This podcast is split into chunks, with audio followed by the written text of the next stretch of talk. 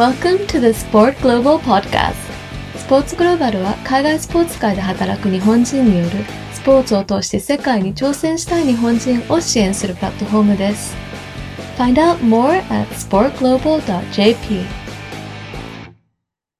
はい、ということで、海外で生きるスポーツグローバルポッドキャストのシリーズ、シリーズ1ですね。そのシーズン5。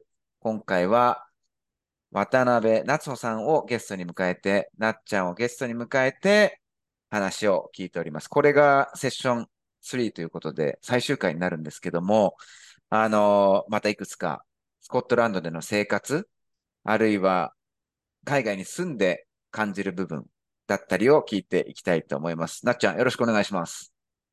よろしくお願いします。はい。今回はですね、あのーまあ、日本人、なっちゃんもね、日本人だし、私も日本人として、まあ、外国人として、あの、海外に住んでるわけで、まあ、そうすると見えてくる日本人としての特徴、特性っていうものがあって、で、その中で、あのーまあ、日本人としての強み、海外で生活しても気づく強みだったり弱みっていう部分を聞いていきたいんですけども、何かありますか？なっちゃん的には。えっと、一個あるのが、はい。こう、サッカーの選手目線と言います。あ、ぜひ。選手として、うん。その、私が思っていたものとは違うリアクションをされたうん。経験が一つありまして、とはいはい。いうのも、えっと、ずっと日本でサッカーやってた時、自うん。分、えっと、ボランチだったりトップ下だったり、うん。そういった場所をうプレイん。しているんですけど、うん。あの、自分の強みはパスであったり、フィうん。ジカル面。うん。だなって思っていたんですけど、こっちに来たら、で、その時に苦手意識を持ってたのは、うん。ドリブルとか個人技だったんです。うん。でも、こっちに来て一番最初に、あの、褒められたことがドリうん。ブル。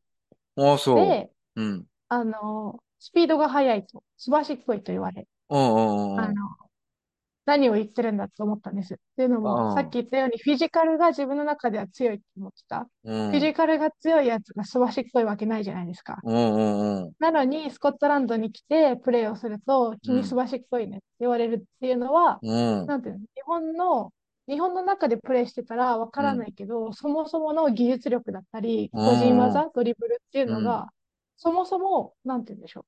高くて、だうから、ん。日本だと平均レベルだったのが世界に来たら平均以上、うすごん。い上手いって言われ、やっぱスコットランド人とかみんな身うん。長がたい、うん。でかいので、うん。自分がフィジカル強いと褒められることはなく、うん。自分が強いと思ってたところが全然褒められないけうど、苦手意ん。識があったところがめちゃくちゃ褒められるっていう、そこのギャップは面白いなって思ったし、うん。なんか日本のサッカーの教育というかサッカーの練習、うん。トレーうん。ニングうん。のレベルの高さっていうのは、うん。個人技は結構あるのかなとは。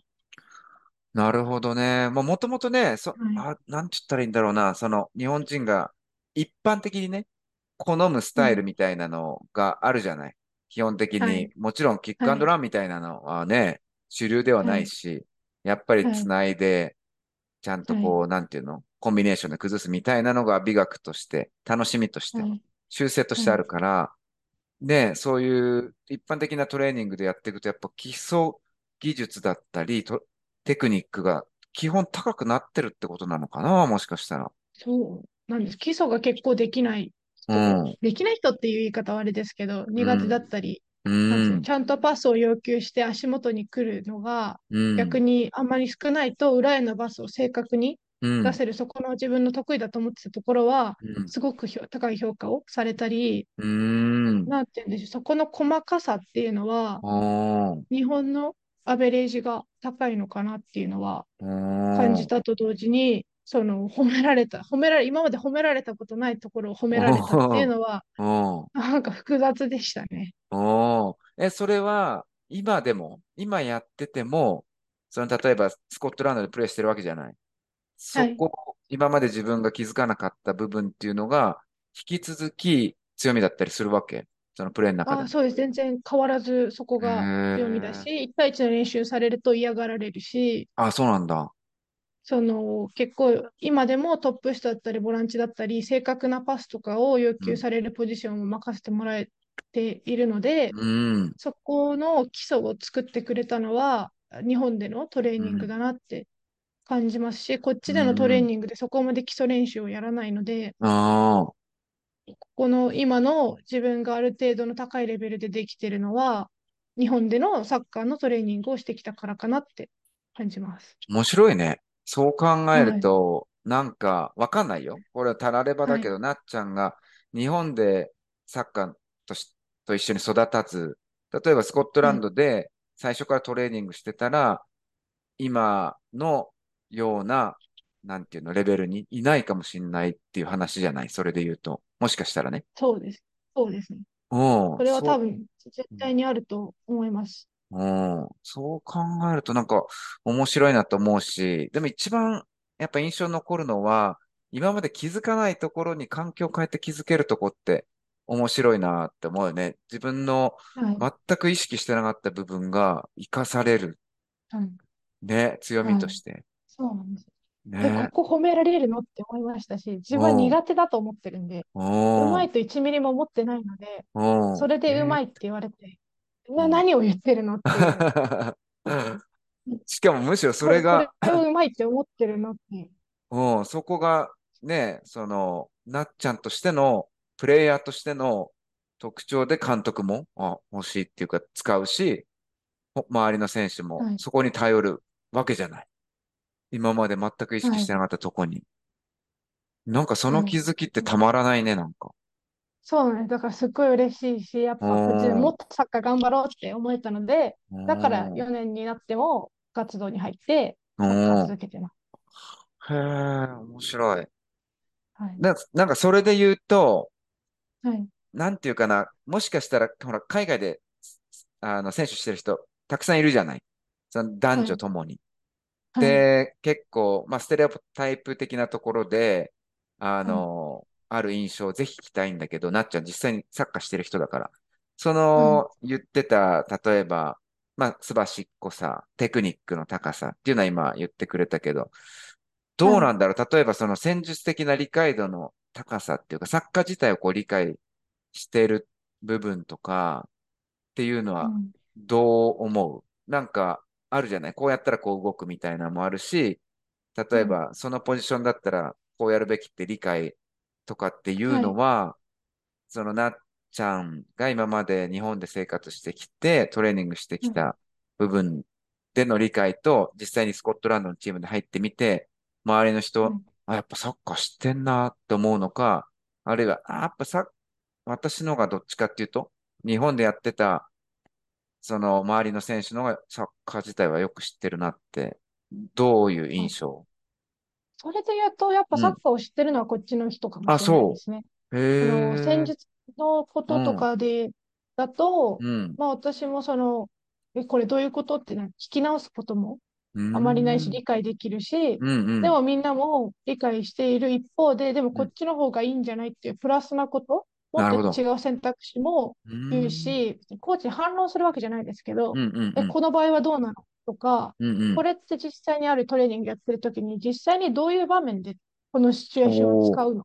例えばなんか、2ゴールあってどっちでもいけるってなった時、うん。まあ、なんて言うんでしょう、サッカーって1個しかゴールないじゃないですか。うん。だからこれってどういうことなのってことを、なんかダイレクトに聞いたり、で、その子は。ディフェンスの子だったので、うん。ちょっと分かりにくかったのかなとは思うんうん。うけど、バンバン聞いて、バンバン理解して、うで、違うこ。とも提案していってっていうところは、うん。なんて言うんでしょう、コーチとの関係性もいいのかな。日本とは違うなっていうのは。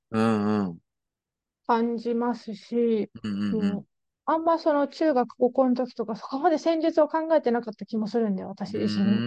なんか、本当に好きなようにうん。やってたり、パス、なんかこの子のここが強いから、足が速いからこういうボール出そうとか、うんうん。この子足元好きだからっていうようなサッカーをしていた気がするので、うーん。なんかその戦術って考えると、こっちに来てもっと多くのものを学んだかなっていうのは感じます。なるほどね。なんかいいね。その、面白い。それは、はい。そ、そういう意味のストレートタイプは合ってるかもね。結構ほら、海外に出てる選手もそういうことを言う人、選手ね、はい。多いと思うんだよね。すごい細かいとか、はい。例えば、戦術的にうん。細かいし、そうん。の、例えば、し今言ってくれた選手と指導者の関係って部分で、指導者の人がよく言うけど、あの、海外でね、子供でも、あの、トレーニングやると、やっぱすごく効いてくるし、意味とかを。逆に意味とかが分かりづらいと、やる気出さないみたいな。スペインとかもやらないっていうよね、子供もね。はい。うはいん。だからそれが、なっちゃんも超経験してんだ、ど真ん中で。そうですね。本当に意図が伝わってないと、その後コーチの愚痴大会になりますし、あいつマジ分かってないんだけど、みたいな。とか何し、何がしたいのかわからないとか、ああ、なるほど。な、なんでやってるのっていうことをうん。むちゃくちゃうん。話したりっていうのはうありんま。すね。下手したらそれ一個でもう指導者としてのね、信頼を失う可能性もあるってことだもんね。あ、実際にそうです。一回コーチ監督変わったタイミングがあったんですけど、うん。そこは、うんあの、合わなかったっああ。ていうところで、うんコ。ーチが変わったっていうのは、こうそうですね。大学2年から3年に上がるときうん。にありました。本当に意図が伝わらなくて、うん。で、選手がやりたいプレーうん。スタイルうん。を監督に言っても、あんまりそれが反映されてなかったり、なるほどで衝突が増えてとかっていうのが、やっぱりありました。へえ。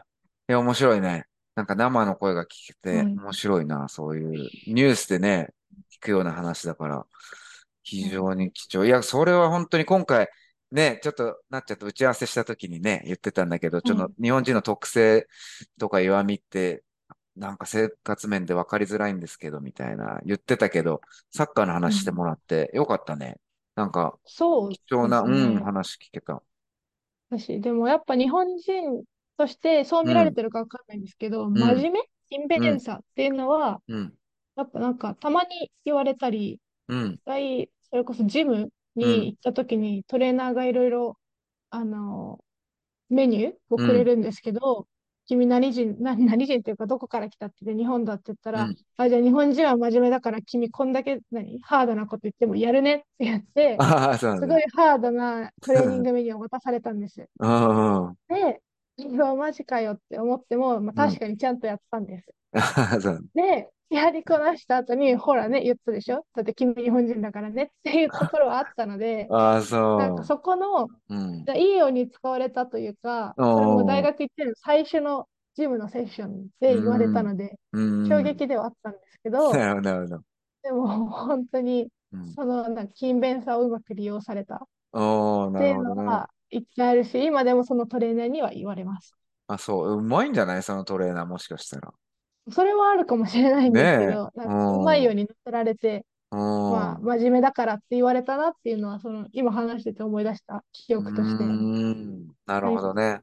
まあ、はい基本的には合ってるよね。その、人によるけどうん完全に日本人だって。へ、はいね、ちゃんとやるやついるけど、基本的な、ちゃんとやるレベルは絶対高いと思うし、これは仕事でも俺は感じるけど、だからやっぱはいコミットメント、やらなきゃいけなはいいことにをやるっていう意識は、やっぱ高いとも思うよね、日本人はね。そうですね。結果的にやってしまった自分にもちゃんとやるんだっていうのは、あんな。あんな感じで思ったけど、あ、やってるわ、みたいそうそう、なんか、ふざけるのよと、こんなのできるわけないでしょっていうふうに、本当に思ったし、次の日とか、本当に筋肉痛がひどくなったくらい、な。うん。本当にきつかったんですけど、でもやってるんだよな、自分っていう。染みついてますね、完全に。はい。だからそこは日本人なのかもしれないです。間違いないですね、そこはね。はい。はい。はい、ということでですね、これは最後なっちゃうんだけど、これ質問じゃないんだけど、まあ、いろんな話をしてもらってなっちゃん、すでにね、3年経って4年目、スコットランド生活しておりますが、今後、えー海外にもしかしたら出たいとか、下手したらスコットランドかもね、知んないけど、に行きたいっていう人も、このポッドキャストリスナーの中にいるかもしれないんで、まあ、そういう人に対する、まあ、アドバイスといいますか、今後出たいと思っている人に何か言葉をかけるとしたら何かありますか？そうですね。うん。結構、私の中で、うん、高校生の時に書いてくれた出来事があるんですけど、うん、なんか、いろんなことを自分だけで解決しようとしちゃっていたり、はい。助けてって人に言えないとか、なんか、あるワークショップを通じて、その、助けてって別に言ってもいいことなんだ。自分で全部解決することなんてできないし、うん。でもいいで、逆に言えば、助けてって言ってる人は、うんいろんなシチュエーションで、もう世界中にいるかもしれないけど、まず届いていない。助けて欲しくても届いていないっていう現状がある中で、うんその自分が助けてって言ったら誰かが助けてくれるかもしれない。誰かに届くかもしれない。で、助けてもらえるかもしれないって思ったら、うん。なんかどんなに小さい難しいことでも、もしかしたら誰かが助けてくれるかもしれないっていう、なんかワークショップで、その、助けを求めることうん。へのハードルがなくなった経験があるんですへよ。え、なるほど。これを、あ、それがあったから、多分海外に来て何か困ったことがあったら、誰かに助けてとか、そのご飯作ってじゃないけど、うん。なんかこれ食べたいんだけどとか、これってどこで買えるのとか、今こう、この怪我したんだけどどうすればいいのとか、なんかいろんなヘルプを他の人に求めることができたのは、海外で生き抜く上では結構大事なことに、ことなのかなっていうのはあって、で、そあの、ー助けてって今まで言えなかった、人に頼れなかったのは、恥ずかしいとか、こんなのも一人でできないなとかっていう変なプライド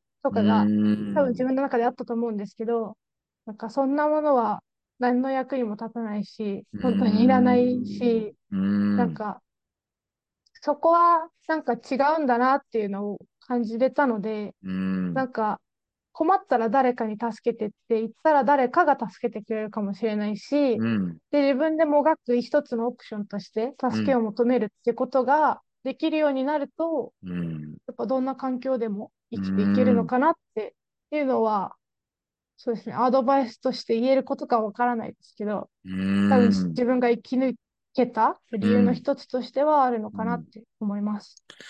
いやーこ、でも、これは勇気もらう人たくさんいるんじゃないかなって結構思うんだけど、なんかね、スポーツグローバルやっぱ、変な意味じゃなくてね、スポーツグローバルにこう出てくる人とか、記事上げてくれてる人って、なんかみんなすごい人だからできてるんじゃないですかみたいな意見をたまに聞くんだよね。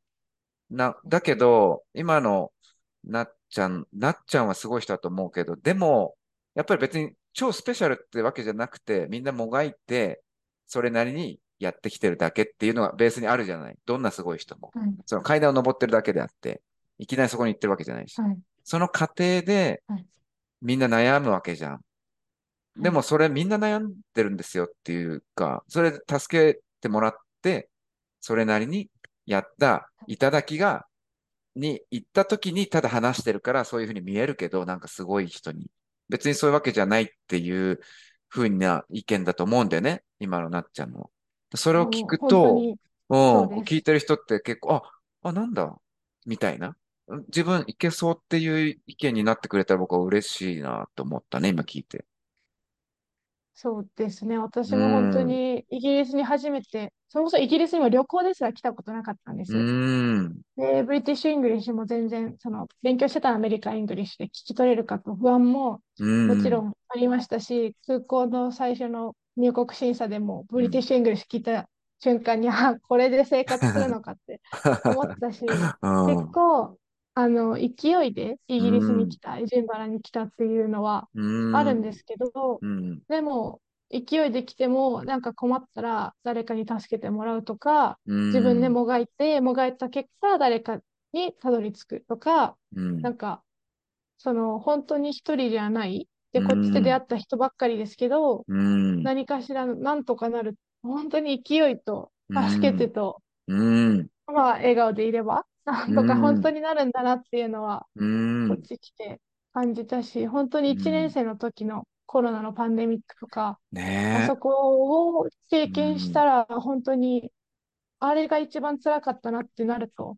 で、それ、うんその時こそ本当に誰にも助けてと言えないというか、うん、みそうんだよねなコロナの。パンデミックで苦しんでるから。あで、その中で自分でもがいてもがいて、で、コミュニティを自分で見つけてとかー、うん。その自分でやることはやるけど、でもだからといって全部自分で解決できるわけではないっていうところで、なんて言うんでしょう、自分の成長とともに、た他の人たちからのうん。助けうん。があって、今があるんだなっていうのはう思っん。ているので、なんかアドバイス、これが アドバイスになれうん。ばいいかなって思ってます。いや、もう最高のアドバイスだと思うし、それはやっぱ受け取る側によるからさ、ど、どういうふうにね、思うかは別として、今聞いてる僕としては、素晴らしいメッセージになると思うし、さっきも言ったけど、もうみんなが、あの、うん少し気ら楽になって、あの、肩の荷を下ろして海外に出てくれるようなメッセージとして伝わってくれたら、僕は嬉しいね。そうですね。私も嬉しいです。ねえ。だからまあ実際になっちはい。ゃん出てる人だけど、で、僕も普段話してて、海外に出てる人として話すけど、別に話してるときは、そういうふうに話すけど、別に皆さんとね、一緒なんで、本当に、あの、そういうはい。不安な気持ちあって出てるし、だけど、楽しんでるからそういう話を今させてもらってるだけなんで、本当はい。に気楽に、あの、はい。出たいと思ったらね、海外に出てもらってよかったら、スコットランドも一つの視野として、はい。うん、今日聞いた分には多分絶対楽しい場所だと思うんで、あはい。の、勇気を持って楽しんで、ワクワクしてね、ね。海外にね、そうですね。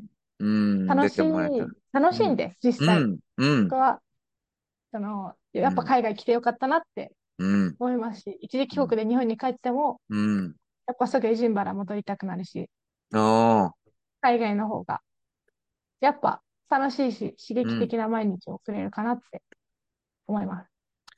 いや、素晴らしい。なっちゃんの素晴らしい笑顔をいただきましたんで、はい。最後に、はい、締めさせていただきたいと思うんですけど、本当に、あの、なっちゃん、まずは今日ありがとうございました。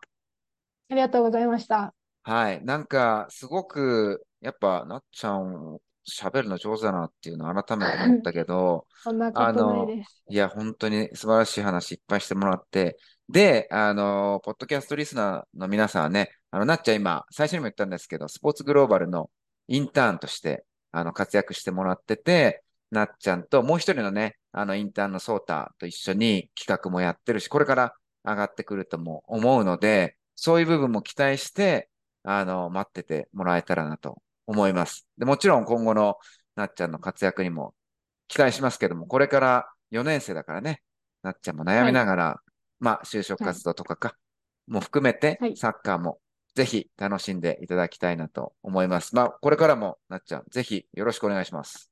こちらこそよろしくお願いします。はい、ということで、ありがとうございました。今回、海外で生きるシーズン、えーシリーズ1のシーズン5、えー渡辺夏尾さんをゲストに迎えてお送りいたしました。またの機会まで、えーということで、またよろしくお願いします。See you next time. Bye bye.